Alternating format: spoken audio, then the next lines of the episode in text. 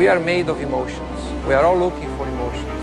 One particular thing that Formula One can provide you, danger of getting hurt, danger of dying. Ya lo saben, si parpadean se lo van a perder. What are we doing? Racing or ping pong? Just leave me alone, I know what to do. TV2 engines.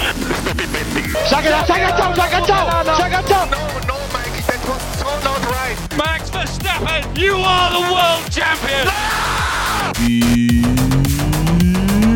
¡Yuba! Muy buenas a todos, bienvenidos a La Curva 08, un podcast hecho por aficionados de la Fórmula 1 para aficionados de la Fórmula 1. 5 de marzo de 2023. Va a ser una fecha marcada como el comienzo de algo que llevábamos esperando tanto tiempo, o sea, la confirmación de que la ilusión no es solo un espejismo de un sentimiento, sino la confirmación de que los sueños se hacen realidad. Tras 11 años, Fernando Alonso vuelve a tener un coche competitivo y nos vuelve a regalar, como no, momentos como los que hemos vivido esta tarde en este primer Gran Premio del año en el circuito de Sakir. somos conscientes de que acabamos de presenciar a dos españoles, porque Sainz también está ahí, peleando por un podio de Fórmula 1. Eso sí, eh, hay un tiburón que está por encima de todos en la cadena alimenticia llamado Max Verstappen, el equipo Red Bull, gana ya su 36 Gran Premio de su vida, acompañado, no, por, primeramente por su compañero de equipo, por Checo Pérez, y Fernando, ¿no? Que cumplimos así este podio de ensueño, seguido de Carlos Sainz, de dos españoles ahí. ¿eh? ¿Quién lo habría dicho?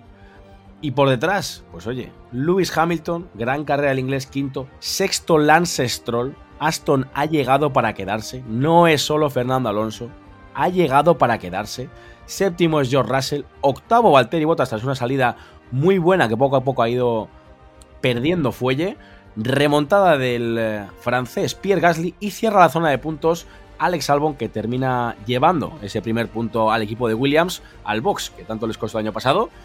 Pero bueno, eh, lo más importante, que sé que les tengo aquí eh, esperando para este post del Gran Premio de Bahrein. Así que a un lado del box, con el número 26, nuestra Saincipedia particular, Adri Castillo, ¿qué tal? Eh, muy buenas, Eneco, eh, Perucho, resto de oyentes, mundo entero, no sé. Estoy muy emocionado. La verdad es que estoy como una un poco, si lo tuviera que definir de alguna manera, diría como una pequeña resaca emocional, ¿no? Desde las 4 de la tarde estamos grabando el programa eh, calentito a la noche del domingo. Eh, desde las 4 de la tarde, desde las 6 más bien que ha terminado, con todas las cosas que han pasado, estoy como, bueno, he llorado, he temblado, he saltado del sofá, se me han puesto los pelos de punta, mmm, me he emocionado. Ha sido un, carrusel de emociones en las que ahora estoy directamente para acabar el programa y acostarme, porque no sé si os pasa mucho que eh, os pega un subidón de, adrenal, de, adrenalina y de emociones y luego os pega el bajón, pues en ese momento estoy yo. Me quedan las fuerzas justas para hacer este pedazo de post eh, de Bahrein celebrando lo que hemos visto hoy podría secundar totalmente todo lo que dices, pero bueno, antes de lanzarnos a hablar, oye, hay que hablar como no, al otro lado del box, el carismático, nuestro hombre del yate, con el número 11. ¿Qué tal, Perucho? ¿Qué tal? Muy buenas noches a todos, buenas noches Adri, buenas noches a todo el mundo. Yo creo que estamos ante el que puede ser el podcast o el programa más emocionante, no más emotivo que hayamos hecho en todos los que hemos hecho desde que empezamos esto hace tres años. Hoy, si no sé si lo sabéis o no, eh, es nuestro cumpleaños también, se, se, cumple nuestro programa número 100. Este es nuestro programa número 100. Wow. Que precisamente tiene que coincidir con el primer podio de Fernando tras, bueno, eh, estuvo el de Alpine, pero bueno, tras esta noticia, ¿no? Este, esta, este regreso de, de Fernando a, a, las peleas, a las batallas, a, a la competición, no sé, eh, yo creo que estoy un poquito como Adri, ¿no? Acabo de terminar yo de ver la carrera, la, porque no, no, he podido verla en directo y, todavía estoy con, bueno, pues con las pulsaciones por los cielos y, no sé, pues muy emotivo, muy, muy emocionado. Yo después de la carrera me he bajado al bar a ver el, a ver el fútbol, ¿vale? Y me he pedido un cubata, literal, y me preguntaban, ¿pero qué te pasa hoy, Eneco? ¿Estás muy contento, no? Y yo, ¿muy contento? O sea, tú no sabes cómo estoy hoy, de verdad. o sea, es algo inexplicable, ¿no? Es que, es que mucha gente, mucha gente yo creo que no, no, es sobre todo, sobre todo los más jóvenes, igual no entienden, dirán, estos puretas, ¿no? Que, ¿De qué están hablando? ¿De qué, por, qué, ¿Por qué les emociona tanto? Es que nosotros lo hemos visto, ¿no? Es que hemos visto todos estos años, hemos visto la sequía, hemos visto el ascenso, el descenso, la retirada, la vuelta, y, lo hemos, y no hemos dejado de estar ahí. Ha subido eh, Adri una historia que me ha gustado mucho a Instagram y, y decía, aquí estamos los de siempre y es que realmente es exactamente así. Estamos aquí los de siempre, estamos los que nos hemos, bueno, nos hemos comido los 2000, los, eh, los años de, dominio de Mercedes, nos hemos comido el oasis de, la unión de McLaren Honda, nos hemos comido eh, el plan y nos lo hemos comido gustosamente y ahora pues estamos, estamos comiéndonos el soufflé. Sí, a ver, yo eh, he subido la historia y he puesto aquí estamos los de siempre. Eh, que no se malinterprete, no, no quiero decir que los nuevos o los jóvenes o los que se enganchen ahora con, este nuevo resurgir de Fernando no sean bienvenidos, todo lo contrario. Al contrario, en... la Fórmula 1 es, para todos y, para los nuevos incluso más. Desde aquí, si. Porque esto va a crear mucho hype, seguramente haya gente que nos escuche por primera vez. Eh, bienvenidos a, a. Esto es Fernando Alonso. Lo que habéis visto durante estos últimos 10 años no era Fernando Alonso era un tipo frustrado, era un tipo subido un coche que no le pertenecía al talento que él tenía. Y, como dice Perucho, nosotros venimos de verlo todo y, de verlo y de ver nada. Eh, entonces, eh, perdón que se me corte un poco la voz, pero es que de verdad estoy emocionado porque no vamos a ganar el mundial este año. O sea, sacarlo de la cabeza si alguien lo piensa, pero es que sinceramente me da igual. O sea, ver a Alonso adelantar a dos Mercedes, tirarle el coche a Hamilton. Vuelven los eh, domingos de, verdad de despertarte y decir, hoy toca carrera y hoy toca y hoy toca levantarse del sofá y hoy toca, ¿qué toca? Eh, Japón, Suzuka, las 4 de la mañana, mm, feliz, me levanto feliz. Y hoy quedamos terceros y, mañana quedaremos octavos porque está todo muy igualado y, será lo mismo porque eh, vemos que tiene armas para luchar. Tú cuando vas a la guerra con un palo de escoba, pues seguramente acabes muerto el primero eh, y es lo que ha hecho Fernando durante estos últimos 10 años. Hoy tiene un rifle, hoy va con un rifle. Veremos a ver qué pasa. Siento frenaros este júbilo de emociones, os lo juro que yo estoy como vosotros, pero bueno, sabéis que hay que ir poco a poco avanzando. Iremos comentando, como no, eh, perfectamente cómo ha ido llegando Fernando ahí, pero bueno, hay muchos otros pilotos, hay muchas otras cosas. Vamos a analizar este gran premio de Bahrein, este pedazo de carrera que hemos visto en Sakir. Pero bueno, como siempre, antes, de nada, al volante de esta nuestra pequeña locura, como siempre, eh, en Eco y Sasi, y en dar mil gracias eh, a este pedazo de grupo de padres fundadores que tenemos en Telegram. Hoy hemos saltado, hemos vibrado todos juntos. Ha sido bestial, la verdad, leeros mientras estaba viendo la carrera, porque yo no suelo hablar mucho, pero os leo, de verdad que os leo, y ver a gente que llevamos mucho tiempo hablando y compartiendo todas experiencias, como bien ha dicho Adri Perucho, toda esa gente está igual que nosotros y sentir que tiene el mismo sentimiento que tú y poder compartirlo me parece algo mágico y os invito a todos los escuchos, a todos los oyentes, perdón, nuevos, que os animéis a entrar al grupo de Telegram, a comentar todo con nosotros y sobre todo, mil gracias por habernos eh, acogido este 2023 también. El programa anterior fue de los más escuchados desde toda la historia, creo, y esperamos que después del pedazo de podio Fernando Alonso así lo sea y que los nuevos os quedéis aquí para muchísimo tiempo, que para eso estáis, para cogeros, para enseñaros en la medida de lo posible para que disfrutemos todos juntos. Así que chicos, ahora sí, como no, eh, recordar también a todos los oyentes que estamos tanto en iVoox como en Apple Podcast, como en Spotify. Eh, mil gracias también a Adictos F1, como siempre, esa colaboración que tenemos con ellos, que bueno, ahora que estamos todos con el tren del hype con Fernando eh, seguramente veremos a Adri en el podio de nuevo ahí haciendo de las suyas en las competiciones. Pero chicos, antes de lanzarnos a los leones, os quiero pedir un titular. ¿Quién se lanza? Va. Yo me lanzo. Eh, lo acabo de pensar y es mereció la pena.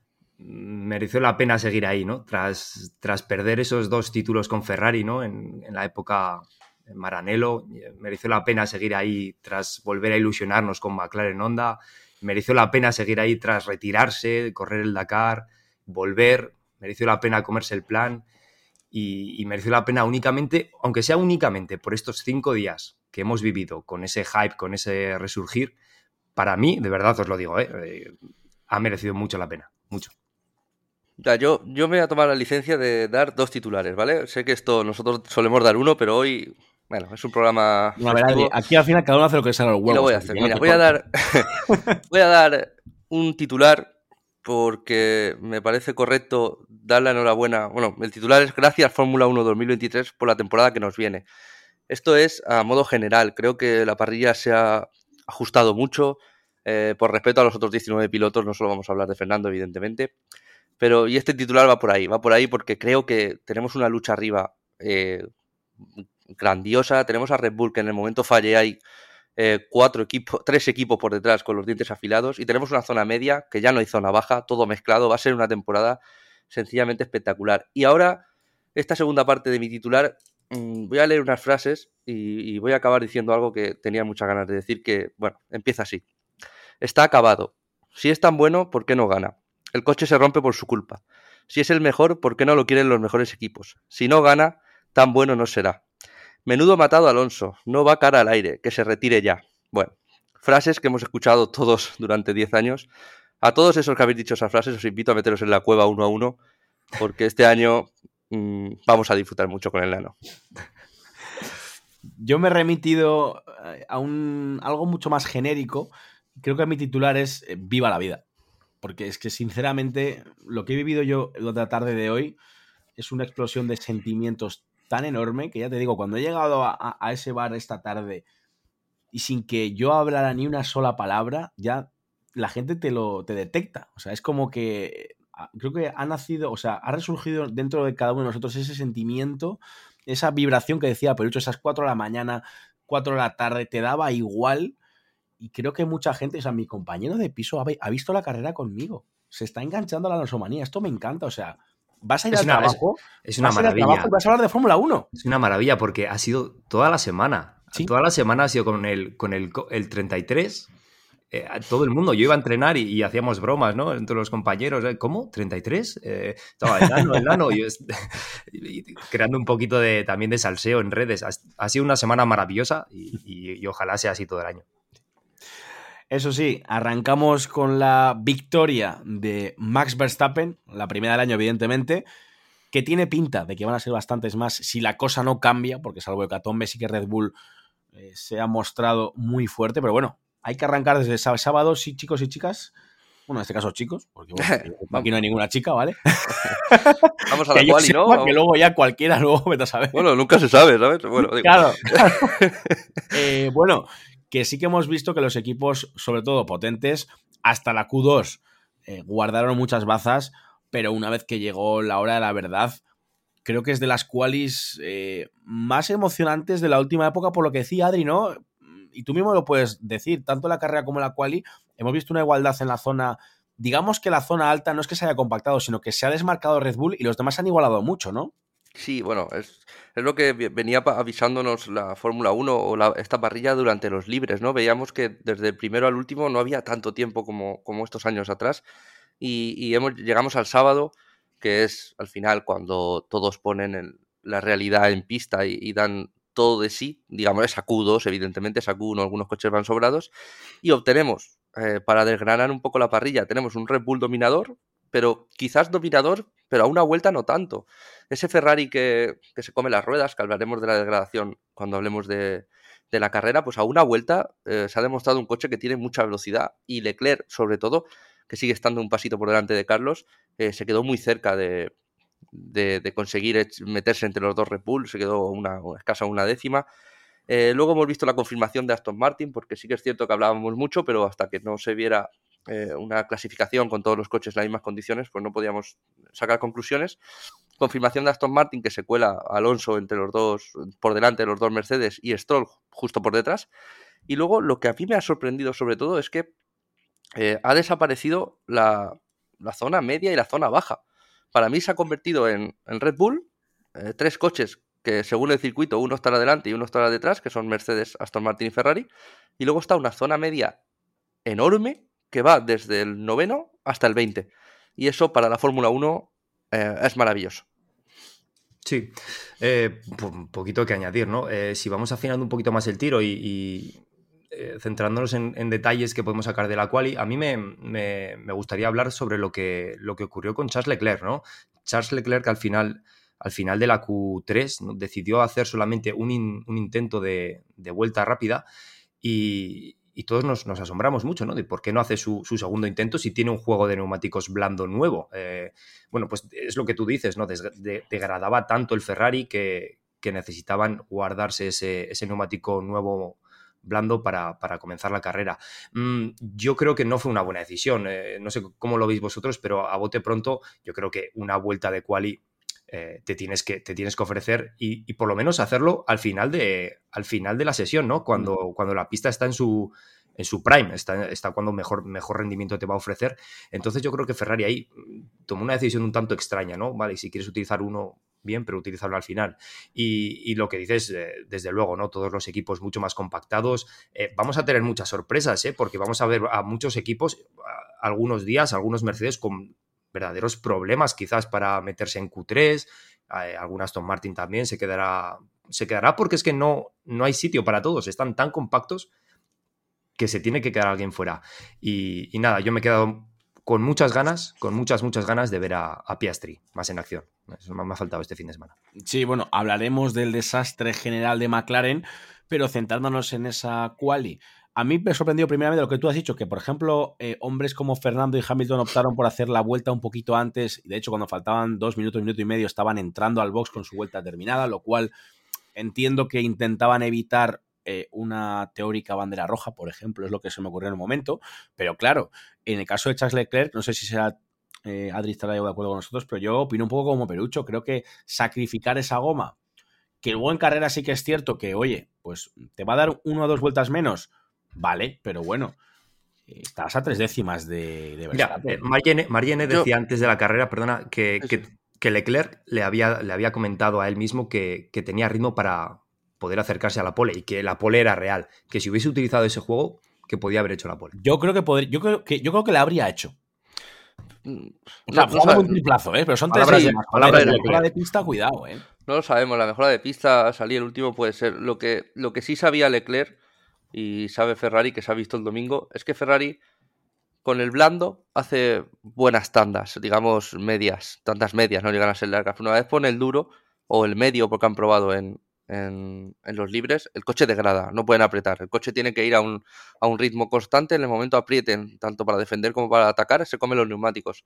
Por ahí quiero entender que, que, Leclerc se quisiera guardar eh, ese blando nuevo para la salida de hoy e intentar un poco eh, estirar todo lo posible para poner el duro lo más tarde, que al final se ha visto que ha sido el handicap de Ferrari.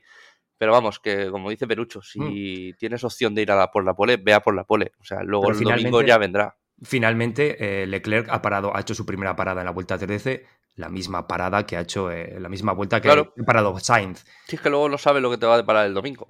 Incluso, incluso una vuelta antes que Fernando, una vuelta antes que Verstappen. ¿Por qué? Porque ha salido, ahora hablaremos de la salida, se ha, puesto a pelear con Checo y se ha comido las ruedas. Porque el Ferrari en el momento pelea, se come las ruedas. Es el hándicap de Ferrari, las tandas largas.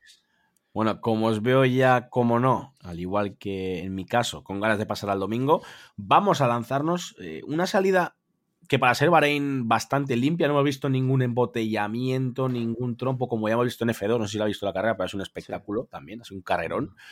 Pero bueno, sí que nos quedamos además de con ese, esa pelea, perdón, de Leclerc y Checo, con esa pérdida de posiciones, primero de Fernando Alonso con eh, Hamilton, y gracias a Dios que Stroll no se lo ha llevado puesto, que cuando Fernando estaba viendo la imagen, eh, cuando estaba ahí sentado tranquilamente en el podio con Checo Pérez hablando un poco y viendo las repeticiones, él pensaba que era un Mercedes todavía, ¿eh? No le habían dicho que había sido Stroll del toque al principio de la carrera, ¿eh? No, porque él, se queja por la radio, se queja por la radio diciendo que, le han tocado, ¿no? Y qué suerte tiene de que el golpe impacta con la zona frontal del morro. Es como limpio el golpe, ¿no? Exacto, es un golpe muy seco y no es un golpe cortante con ninguno de los endplay de, del alerón, entonces tiene mucha suerte.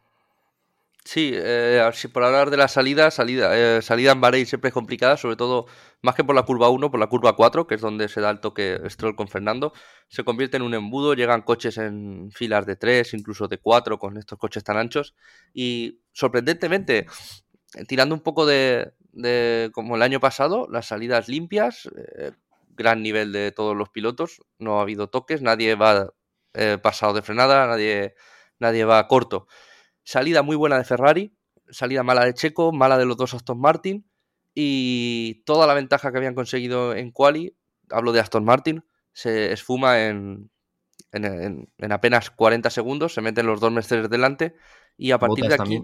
Sí, botas, exactamente. Y a partir de aquí, pues ya comienza. Apreciación, Adri, perdona que te corte. No es salida mala de Fernando, sino que Fernando sale bien, pero es que frena tan mal en la primera curva. Sí, Hamilton se lo come en la 4. Yo, yo, cuando hablo de salida hablo del primer sector, porque para, mí la salida tiene el, la factor reacción, que sí, pero luego hay mucho más, hay donde elegir, dónde meterte, dónde no meterte, y creo que Aston Martin se equivoca, porque Stroll se equivoca tirándole el coche así a, no me acuerdo, creo que era Russell, y, entonces se pasa y le da a Fernando, eso para mí forma parte de la salida.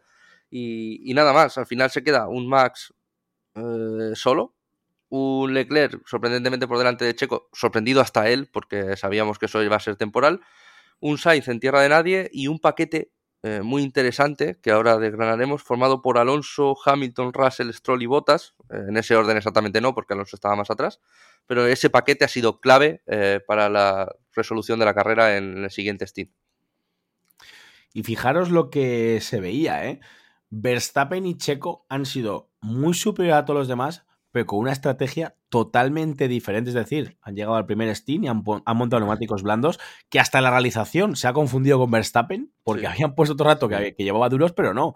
Eh, Red Bull, entre comillas, digamos que en, la, en los testes había visto que iban tan mal con ese neumático duro. Bueno, no es tan mal, ¿no? Sino que les costaba tanto eh, que entre en temperatura que han optado por hacer un Steam con los blandos y oye, la verdad que aunque les habría salido mal, no han tenido rivales. Yo creo que aunque llegan a montar el, duro, no habría pasado absolutamente nada, habría pasado lo mismo.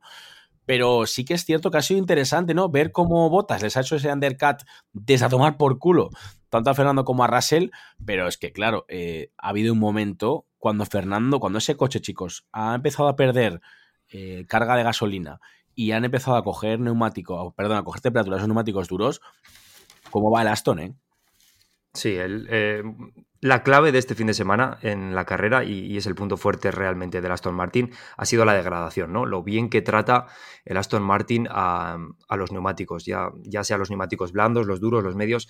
Eh, lo demostró en los, libres, en los libres de todo el fin de semana, lo demostró en los test previos al campeonato, y, es el punto fuerte, y realmente es lo que te va a dar los puntos a final de temporada, es lo que te va a dar la posibilidad de estar ahí, es y es realmente lo que le ha dado a Fernando la posibilidad de coger hoy un podio, ¿no? Esa, degradación. Eh, lo que comentabas antes, de, antes de, los Red Bull, los Red Bull es que hacen bien absolutamente todo. Y, volvemos a lo de siempre. Si tienes un buen coche, si el coche se comporta bien, trata bien los neumáticos, es un, es un coche estable, al final da igual la, estrategia que lleves, que puedes hacer dos, tres paradas, montar medio, montar duro, que siempre vas a tener la estrategia buena. Sí, el, resumen de Red Bull yo lo resumiría muy claro. Es, eh, con buena carne también hago yo buena barbacoa. O sea, mm, si tú tienes un entrecot bueno, de vaca madura, de madurada eh, y tal, siempre va a salir bueno. Si tú pones ahí un filete de pollo eh, seco y, malo, pues al final, me entendéis, ¿no? O sea, al final va todo rodado, el coche va solo, no degrada los neumáticos, van sobre raíles, Checo se pone tercero y no pierde los nervios en ningún momento, sabe que va a caer por su propio peso el adelantar a Leclerc porque saben también de las debilidades de Ferrari. Y como dice Perucho, se ha juntado en, Aston Martin, se ha juntado con, un piloto que es especialista en carreras, porque eh, no nos mitamos a nosotros mismos, no, esperemos grandes clasificaciones de Fernando Alonso, porque no lo ha hecho en estos 23 años que lleva en Fórmula 1. Es mejor carrerista que clasificador. No estoy diciendo que no pueda hacer una pole, si tiene un coche, evidentemente tiene unas cuantas poles, pero el punto fuerte de Fernando es, es el domingo y el punto fuerte de Aston Martin es el domingo parece que, todo casa, ¿no? Que es un anillo a, medida del dedo de Fernando ese coche. Y que cuando va avanzando el Steam, cuando los demás empiezan a sufrir, ha habido un momento que Fernando Alonso en el segundo Steam tenía incluso la vuelta rápida con duros. Una cosa mm. que eh, inimaginable hace unos meses, ¿no? Ese Aston Martin que quedó, creo que quedó 18, 18 y 19 en Bahrein el año pasado, que tuviera ese ritmo, que hiciera vueltas rápidas, que, que fuera el más rápido en pista eh, es la clave de ese Aston Martin y es lo que le ha ido le ha ido ir avanzando hacia adelante. Primero Bottas, luego Russell, luego Hamilton, luego Carlos y al final llegar a ese podio. muy bien Stroll, por cierto, muy bien Stroll. Muy bien, sí. Y además que generaba, generaba dudas en, los demás equipos. Mercedes, Hamilton estaba todo el rato preguntando que cómo iban las gomas, ¿no? ¿Qué tal estaban degradando? Y los propios ingenieros de Mercedes le decían, la degradación es buena. No era mala, eh, su degradación era normal. ¿Qué es lo que pasa? Que la de Aston Martin era mejor. muy buena. Con Ferrari ha pasado lo mismo. Ferrari pues tienen más dudas en el tema de, cómo tratan las gomas, pero, pero realmente es lo que es, un factor diferencial. Sí. Ferrari sí que tiene ese problema, porque luego en zona mixta Carlos Sainz eh, lo ha dicho y lo ha dicho claro. Si algo tiene Carlos Sainz es que es claro y directo y lo ha dicho. Ha dicho no podemos apretar. En el momento apretamos, nos comemos las ruedas, sean cuales sean. Y eso ya tuvo el problema el año pasado, más que allá de la, fiabilidad que hablaremos de Leclerc eh, es un problema gordo porque los puntos son los domingos y tú puedes tener la velocidad una vuelta, pero luego te pasan como aviones. A ver, más allá del rendimiento en pista de Fernando, que el domingo ha sido inmenso, y el de Lance Stroll también, me quedo con el comportamiento del equipo. Es decir, Mercedes primero se ha centrado en esa pelea, evidentemente, con Hamilton atacando a Sainz, ¿vale? Que yo creo que ha hecho que después Fernando ganara esas 3, 4 vueltas extra con los que ha podido atacar a estos pilotos que evidentemente, como bien habéis comentado, ha podido eh, gestionar mejor los neumáticos y ha llegado a donde ellos bastante sobrado, vamos a decir, porque las cosas como son, y venía a una velocidad endiablada, pero han sabido también gestionar el hecho de quitarle el rival de George Russell detrás, es decir, Trabajazo de Stroll, pero qué bien han colocado a Aston Martin el coche delante de Stroll. Han bloqueado a Russell, le han dicho a Fernando, Fernando, tienes tiempo de sobra para gestionar estos neumáticos, tirarlos un poquito más largo y han conseguido que de, digamos, de un ataque de Mercedes hacia Fernando haya sido al revés. Ellos han pasado a ser atacantes tanto de Hamilton como de Sainz. Sí, qué, interesante esto que comentas, ¿no? Porque todo comienza, las posiciones eran Hamilton Alonso, Russell Stroll. Stroll. Stroll le tira el undercut a Russell.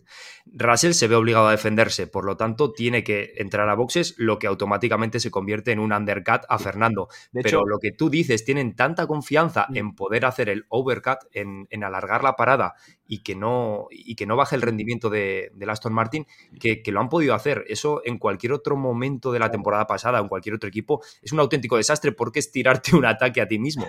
Es que de hecho el orden ha sido Hamilton tira undercut a Sainz. Sainz tiene que parar para protegerse el equipo lee eso y dice, bueno, vamos a intentar ir con Fernando Largo, vamos a parar a, a George Russell, ¿cómo? Parando a Stroll antes.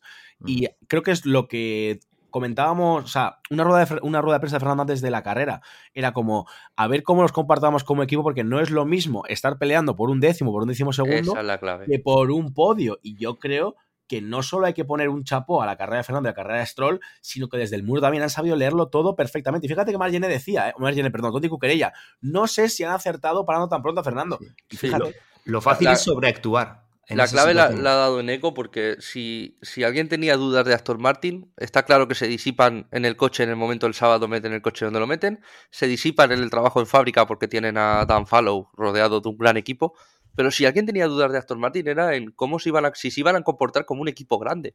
Mercedes está acostumbrado a ganar, Ferrari está acostumbrado, bueno, no a ganar tanto, pero a estar compitiendo por victorias. Red Bull ya, eh, ni te cuento, es el maestro de la estrategia. Y Aston Martin hoy tiene que estar contento porque ha dado un paso adelante, no solo en rendimiento, sino en cuanto a creerse equipo ganador. Y si quieren ganar algún día, quizás el año que viene, quizás el siguiente, eh, estos pasos tienen que darlos así, con esta firmeza, porque les hará llegar a, donde quieren llegar, que es a Repul. muy bien apuntado, Eco porque ha sido la clave de, todo ese carrusel mm. de paradas. Y bueno, por no centrarnos solo, evidentemente, en esa remontada de Fernando, que es complicado, ¿no? Porque si te fijas, por detrás de ellos, Botas ha tenido una carrera relativamente no sencilla, pero bueno, que una vez que los que le tenían que pasar le han pasado, pues estaba cómodo. Gasly sí que es cierto que ha venido remontando, pero sí, claro, la realización creo que ha sido. Mm, se ha centrado tanto en la pelea de adelante porque han pasado tantas cosas, chicos, que es que no sé si rescatar algo de ahí para detrás. O sea, estoy intentando hacer un recap, pero es que no se me ocurre. Podemos, podemos hablar del desastre de McLaren, ¿no? Oh, sí. Del desastre de McLaren, del desastre de, Ocon también, que ha tenido ahí una, una retaíla de, penalizaciones, sí, ha hecho, ha hecho gran chelem de, penalizaciones. ha hecho error, error en posicionamiento de parrilla, luego la cumple mal y luego le ponen otra sanción, por supuesto, y luego exceso de velocidad en pit lane. Gran chelem para Ocon. Los Yonedas estarán contentos hoy, ¿eh? ¿eh? Poco más que añadir por detrás. Yo quería destacar tanto a Logan Sargent como a Alexander Albon, porque parece que Williams ha dado un paso adelante. El rookie eh, llegó a pilotar varias fases de la carrera rondando el décimo. Albon quedó décimo. Eh, de nuevo pescan en Río Revuelto y ojalá mantengan un poquito la evolución para no descolgarse como fue el año pasado y mantengamos esa zona media eh, que yo llamo zona media, que es del 9 para abajo, todos juntos, porque Alfa Romeo, Alfa Tauri, eh, Williams, Haas y, a ver Alpine y McLaren cómo revolucionan, pueden hacernos las carreras mucho más entretenidas, si cabe, del 9 para abajo, que es donde normalmente está eh, la poca chicha en la Fórmula 1. Lo, bueno es que no tenemos a ningún equipo descolgado por atrás. no, tenemos, no tenemos a ese Williams a 4 segundos. El equipo que tenemos descolgado está descolgado por adelante. Sí. sí. Bueno, no como, mucho. Como sé que más adelante vamos a hablar de los adelantamientos, porque evidentemente van a volver las secciones, esto ya es eh, una realidad. Creo que es el momento de hablar de algo negativo, que es la retirada de Charles Leclerc, que evidentemente sin esta retirada el podio de Fernando no habría sido posible, pero lo bueno es que le hemos visto peleando arriba y habría llegado al cuarto o quién sabe, pero si no me equivoco, eh, ¿acaba de joder Leclerc dos baterías de tres que tienen todo el año o me estoy columpiando? Mm. No, no, tiene tres, tiene solo dos. tiene solo dos en todo el año. Y no está, no está. La primera la han quitado esta mañana. Yo claro, pero es que el, fallo de hoy, creo que era la batería nueva o es. Sí, es la nueva. Antes, antes de la carrera eh, se llevan la batería número uno, vamos a llamar la batería número uno, la quitan porque han detectado un fallo, pero no ha llegado a fallar. Que es lo que puede ser que salve esa batería. Se la llevan a Maranello, eh, la habrán mandado a Maranello, eso ha dicho Margené, la estudiarán e intentarán arreglarla sin, cumplir en penalizaciones. Y la segunda batería, que es la nueva que le han puesto, es la que ha causado el, abandono de Leclerc. Entonces, pues ya tenemos un Ferrari con una batería y media eh, rota, digamos. Eh, mal empieza la fiabilidad de Ferrari. Sí, bueno, al final esto, esto lo pagarán a, a mediados, a finales de temporada, ¿no? Pero también hay que ver, ¿no? Hay que ver porque de dónde viene este fallo, ¿no? Y por qué una, cosa tan nueva. Viene del sistema eléctrico, viene de centralita, viene de... Es un defecto de fabricación, eso es muy raro. No lo sé. no ha salido nada, ¿no? Yo, yo he terminado de ver hace poco la carrera. No, la han mandado a Maranelo. no he podido leer mucho, pero yo creo que todavía no, hay mucha información. ¿eh? Tienen que estudiarla en Maranelo para saber cuál es el posible fallo.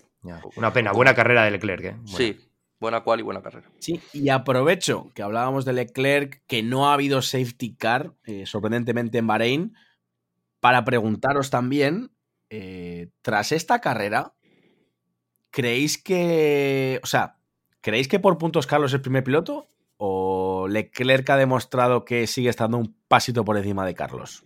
Y esto ya lo dejo a vuestro aire. Bueno, yo creo que más allá del resultado final de carrera, las sensaciones eran que Leclerc iba un punto por encima de Carlos, tanto en quali como en carrera. Se ha visto que llevan el mismo coche, el mismo coche que degrada lo mismo, y si no llega a ser por esa batería, Leclerc hace podio. Eh, un podio que Carlos Sainz no habría podido llegar a alcanzar y de hecho no ha podido alcanzar. Entonces, sí, le saca 10 puntos de ventaja, creo, 12, mm. pero bueno, las sensaciones son las mismas. Leclerc está un pasito por delante. Sí. Pero antes de responder la pregunta, te relanzo también con una cuestión de lo que he sacado con lo que ha comentado Adri.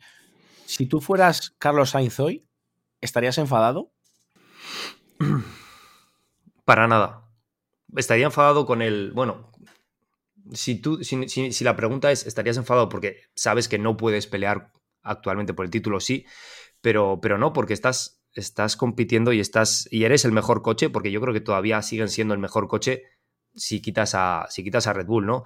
Entonces yo creo que eh, tiene que dar el máximo, ¿no? Carlos siempre se compara con el, máximo que pueda dar, el máximo potencial que pueda ofrecer el Ferrari y, yo creo que, bueno, pues ha hecho una buena carrera. Eh, es cierto que todavía está por detrás de Leclerc, pero, pero bueno, sí, tiene que estar contento, es la primera carrera, ¿no? Y en cuanto a lo que decías antes de quién está por delante de, quién, hay que esperar, es muy pronto, eh, esto siempre se evalúa a, en el Ecuador de la temporada y si hubiese sido al revés, si hubiese sido Carlos el que hubiese ido delante y hubiese tenido algún problema mecánico, tampoco hubiese querido decir que, Charles Leclerc estaría por, por delante, por lo menos desde mi punto de vista, ¿no? No sé qué, opinará Frederic Basser al respecto.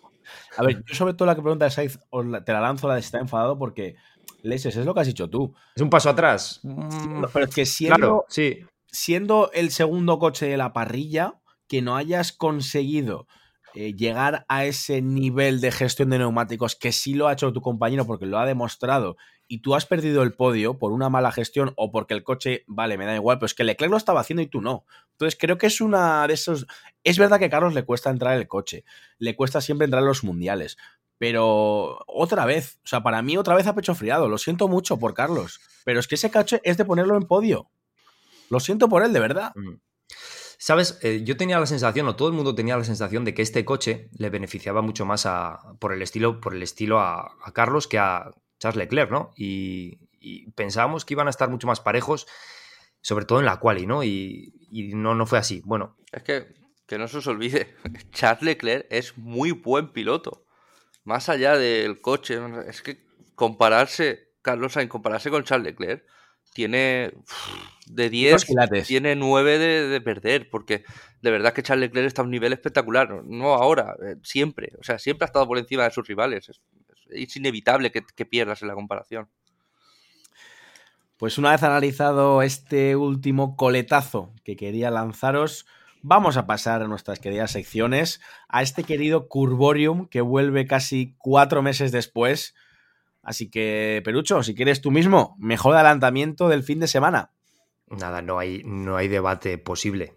Tenemos que estar todos de acuerdo. Eh, la pasada que le pega Fernando a Hamilton en la curva 10 de, del circuito de Sakir es una auténtica barbaridad. Mira, yo en el momento que ha ocurrido esto, eh, yo digo, no le puede meter el coche ahí, me he levantado, no le puede meter el coche ahí porque ese no, es un, no es un lugar de adelantamiento. Le ha metido el hachazo, y bueno, me, estaba viendo, estaba, viendo la, carrera y se me han puesto los pelos de punta. He cogido el móvil, le he escrito a Adri y le he dicho: es probablemente uno de los mejores adelantamientos de Fernando y te lo equiparo al de 130R en Suzuka en el 2005 a Michael Schumacher. O sea, es uno de los mejores adelantamientos de Fernando y no me escuece la boca al decirlo de toda su carrera. Eh, estoy de acuerdo. Es que más que el adelantamiento, es el sitio, es el lugar. Es, el sitio, es el lugar, es como viene. En apoyo. Recordemos que viene de, hacer una pasada de frenada en la curva 4 con el coche medio doblado. Eh, que otro piloto diría, bueno, voy a esperar una vuelta, voy a esperarme al DRS porque le tiembla un poco el pie. No, no. En la 4 se dobla, le pasa a Hamilton y este tío coge eh, hace un amago. A mí, más que el adelantamiento, es la maniobra, porque hace un amago de que le va a, hacer el lazo, a, ir largo. Exactamente, a ir largo para coger el DRS. Eh, Hamilton se abre demasiado y aquel dice: Ahora te meto, encima te adelanto y abro el DRS. No, no sé, me ha parecido, si no el mejor, uno de los mejores de su carrera, estoy de acuerdo. A mí me ha parecido, vamos, yo me he tenido que levantar y he dicho: No puede ser, o sea, no puede ser. Si, le dan un coche a este tío a hacer cosas, no puede ser, no, me lo creo. Es que, es que se lo ha hecho a Luis Hamilton. Sí que sí, pero es que Hamilton luego ha ido a felicitarlo por la carrera y seguramente por, el adelantamiento, porque, por supuesto. porque vamos, es que para ponerse es para ponerlo en, las escuelas de karting. Y es lo que dices, es el lugar, no el punto, porque esa, esa curva, para el que la conozca ya sabe lo que es esa curva, ¿no? Es una curva que tienes que entrar con giro de volante, aplicarle frenada y lo que, lo que suele ocurrir cuando haces eso es que bloqueas bloqueas la rueda. Está la cámara on board, ahí, la cámara on board que se ve como hace el amago hacia afuera y de repente pega un volantazo a izquierdas para cerrar el vértice.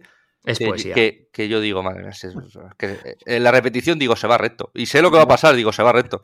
Y no solo el adelantamiento, eh, sino con la seguridad que después eh, guarda el hueco. O sea, en la carrera de F2, creo que ha sido Teo Purcher, eh, ha tirado un adelantamiento en el mismo sitio y según ha arrancado en esa segunda zona de RS, ha perdido la posición porque es que evidentemente no ha podido controlar el coche, no ha podido sacarlo de, ese atolladero. Es, que, Fernando lo ha sacado como si fuera una canica. Lo normal en la trazada que ha hecho Alonso es traccionar mal. Pero es que encima sale como un cañón, no sé. No, no, se puede explicar. Son cosas que hace Alonso y dos más. No se puede explicar. Bueno, pues con este triplete en el Curborium, que yo creo que esta semana no había ningún tipo de discusión, pasamos a la niña de la curva, que para los nuevos es un poco, pues eso, la oveja negra, la gallinita ciega, ¿no? De este fin de semana. Y bueno, me voy a lanzar yo al primero, que como nunca me pongo yo ahí, pues voy a decir el equipo McLaren, porque me parece ya no solo a nivel de equipo, coche, es que los pilotos también han estado fatal. Lando Norris estaba intentando desdoblarse de Hamilton en la vuelta 50. O sea, daba pena el hombre. O sea, como intentando demostrar que él tenía ritmo para estar ahí, pero en realidad ha sido una carrera, bueno, casi equiparable a la de Ocon. Lo que pasa es que no se ha retirado. Pero bueno, fatal McLaren. Fin ¿eh? de Fatal. semana negro para McLaren. Sí. Yo, mi niña de la curva, es. ten- siempre tengo apuntadas dos para intentar no repetir con vosotros, aunque el curvorio no era claro. Eh, eso con, eso con, y lo puedo extrapolar al PIN porque se decía que, que Alpine tenía guardado, que Alpine se había escondido, que Alpine iba a sacar eh, más segundos y al final se ha visto ahí abocado a la, a la última plaza en Gasly cayó en Q1, Ocon se metió en Q3, unas cosas muy raras. Luego Ocon cin- cuatro o cinco sanciones, Gasly se mete en puntos de repente, no sé, es un cúmulo de cosas que me no me da buena sensación, entonces mi niña de la curva para, para ellos. Sí, yo coincido. La, para mí yo tenía apuntado, la niña de la curva era para, para Esteban Ocon y su gran chelén de penalizaciones. Pero por decir algo un poquito diferente, también voy a hacer un apunte, ¿no? Y es igual una pequeña decepción.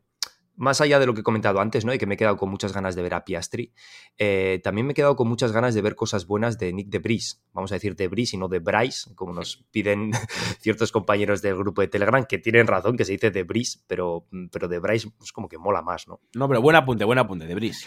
Eh, de Bris, ¿no? Que queda por detrás de, detrás de su compañero. Queda, queda muy mal y, es como que te esperabas un poquito más de él, ¿no? Yo presuponía o daba por sentado de que iba a quedar por delante de, de su noda. Hombre, tú ten en cuenta que la, Es primera- la lógica me dice que Alfa. Tauri ha hecho el coche para su noda. Sí, bueno. Eh, Alfa Tauri ha hecho un coche que le deja hacer Red Bull. bueno, Ha hecho el coche que ha podido, el coche para Sunoda. Pobre Sunoda. por favor. Oye, muy buen fin de semana de Sunoda hoy, eh, o sea, este, normal, ¿no? O sea, sin, va- sin desabrocharse los cinturones y sin sacarse cosas Ah, raras. dice sin, sin matar a nadie, dices. Estándar, sí, estándar, estándar. Ha estado tranquilito. Exactamente. Que, que, eh, que bastante es para ser él, ¿eh? Que bueno, ha estado al final peleando por el punto con, con Albon, ¿eh? O sea, Oye, y, y Guan Yuzu, Eco, ¿qué pasa con tu, con tu niña bonita? ¿Dónde está? bueno, dale Pero, tiempo. pero, pero último. Bueno, eh, A ver, ha tenido que hacer una parada a última hora. Anda por ahí. oye, Por eso Neko, solo ve donde ve 16 ya está. Es que este chaval tiene mala suerte. Ya, ya le- ya le, ya le florecerá otra cosa, ya te digo yo. Eneco, ¿tienes, ¿tienes ahí a mano los celestes de las porras que dijiste que ibas a apuntar Eh, lo todas? que iba a repasar, chicos. Ah, es que Adri quiero, que recordarle una cosa a Perucho, a ver si lo lees. tú. A ver, iba a empezar eh, con el fantasy, pero vale, como Adri ya ha deshojado la margarita, evidentemente. Lo estoy deseando.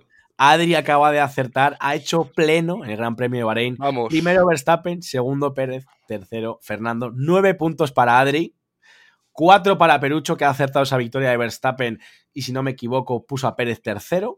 Sí. Y yo solo tengo tres puntos con esa victoria de Verstappen y lo demás, pues. Mierda para mí. Eh, ¿Qué nos jugamos? ¿Qué nos jugamos a final de año? No, o sea, el que. No, el- algo hay que pagar. Algo hay que pagar. Una Hablar prueba. vosotros, yo voy en cabeza. Yo ahora mismo No, no, eh, no, no. ver, oír y callar. Bueno, traslado este debate a nuestro jeque y a los padres fundadores del grupo de Telegram. Sí, sí, total. Que lo digan ellos. Que lo decidan ellos. Vale, vale, es- me parece bien. Me parece bien. A final de año. Bueno, que lo decidan. Por favor, cosas sensatas, ¿eh? Sí, sí, no, no. Ponemos opciones, ponemos Cantar- opciones en el grupo y que cantar se una, ca- cantar una canción, eh, pues no sé, cosas así. Pero eso para mí es light, pero bueno, está guay. También me- Bueno. me, me lo compro, me lo compro. O una foto con un sombrero gracioso y un bigote. Bueno, ya veremos cómo vamos con el tema de la porra. En el Fantasy, esta semana, primero termina Victor Fall con 100 puntos, segundo Luis F1 Team con 96 y tercero Medifrights Team 94. El triplete que estamos aquí presentes, eh, Adri decimotercero, 79 puntos. Empata conmigo con, con Coco Chanel, 79. Y Perucho justo detrás, 70 estamos 72. Estamos los tres ahí en orden, ¿eh? Somos Alfa Tauri, McLaren y Alpine. Ahí luchando por la cola. Y en el ki- pi- kick tip, fíjate, Victor Fall, que también primero en el kick tip, 36 puntos. Ahí estoy bien, ahí estoy bien. Segundo, Adri, 31. Cuarto, Perucho, 28. Está tercero, Yaguito. Y yo estoy un poco más atrás. Estoy séptimo con 22 puntos. Pero bueno, esto es largo, ¿eh? me, encanta, me encanta porque en el Kit Pit no ponemos ninguno de los tres el pronóstico que habíamos dado en el programa anterior. Nada. hombre, yo sí, yo sí. Yo no. Tú, no, tú, pusiste Verstappen, Alonso, Alonso Pérez. No, no, no. Sí, que lo estoy viendo. Tú pusiste Verstappen, Alonso Pérez en ah, el Kit Pit. Pero eso hablas de la quali, ¿no? O de la carrera. No, pero fíjate, Peruso, es que la parte izquierda es la quali y luego la parte de la derecha empieza la carrera. Y ahí sí que pone Verstappen, Pérez, Alonso. Ah, vale, vale. Entonces, eh, ahí sí, ahí sí. Puso Alonso segundo en la quali y el perro de él.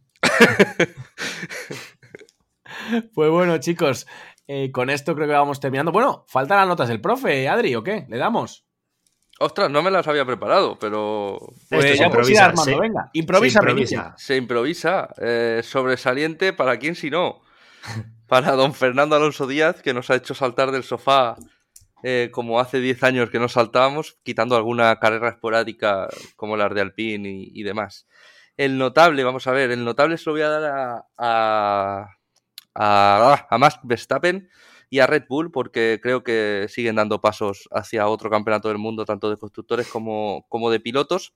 Creo que van a mejorar muchos equipos detrás, pero que no les va a dar para llegar a, Red Bull y eso que están con un handicap de túnel de viento, de horas de túnel de viento, que si queréis analizamos en próximos programas. Él puede mejorar, él puede mejorar, se lo voy a dar al PIN porque mm, creo que tienen más potencial del que han mostrado hoy. Ocon ha sido una, una desgracia detrás de otra. Gasly al final ha acabado puntuando. Lo que he dicho antes, un coche en Q3 y un coche en Q1 me parece un poco extraño. Creo que ahí pasan cosas raras y creo que puede mejorar y mejorará. Y el suspenso, pues el suspenso se lo voy a dar a McLaren porque, bueno, por razones obvias. Sabíamos que era un coche que iba a estar atrás, sabíamos que era un coche que había nacido mal y que cambiarán el concepto como ellos mismos han dicho en el Gran Premio de Baku pero tan, tan atrás, ver a una marca tan histórica, eh, ya nos ha pasado con Williams, aunque estamos un poquito más acostumbrados, verlo tan atrás, pues me ha causado un poquito de pena y espero que, espero que le den un empujón hacia arriba, que tienen dos grandes pilotos. Ibas diciéndolo y iba yo repasando mentalmente, digo, a ver, voy improvisando yo también y me salían exactamente los mismos. Eh, sobresaliente, Fernando Alonso, Magic, eh, notable, como no, se lo tienes que dar a Red Bull y puede mejorar. Mira, se lo voy a dar también a George Russell, ¿no? Porque ha quedado como ha quedado como el último de toda esa pelea, ¿no? De Red Bull, Ferrari, Aston Martin y Mercedes. Ha quedado el último, el que menos ritmo tenía o el que peor ha gestionado los neumáticos ha sido él. Así que, bueno, eh, George Russell, eh, fijaros cómo comenzó la temporada pasada, ¿no? Que era que le llamábamos Mr. Consistencia. Eh, y por último, mm, creo, creo que tengo que coincidir contigo en que la decepción y el suspenso es para McLaren. Sí, un poco en vuestra línea. ¿eh? Yo creo que el suspenso me quedo con el equipo McLaren, creo que no hay duda. O sea, sobre todo por. Eh, vienen de pelear con Alpine por el cuarto puesto del campeonato y otra vez hundidos. Ya año pasado comenzaron así, ¿eh? Recordar que el año pasado fue muy duro el comienzo de McLaren y poco a poco, sobre todo Lando Norris, eh, digamos, sacó un poco de pecho y recuperó esto. Esperemos que, vaya al mismo camino.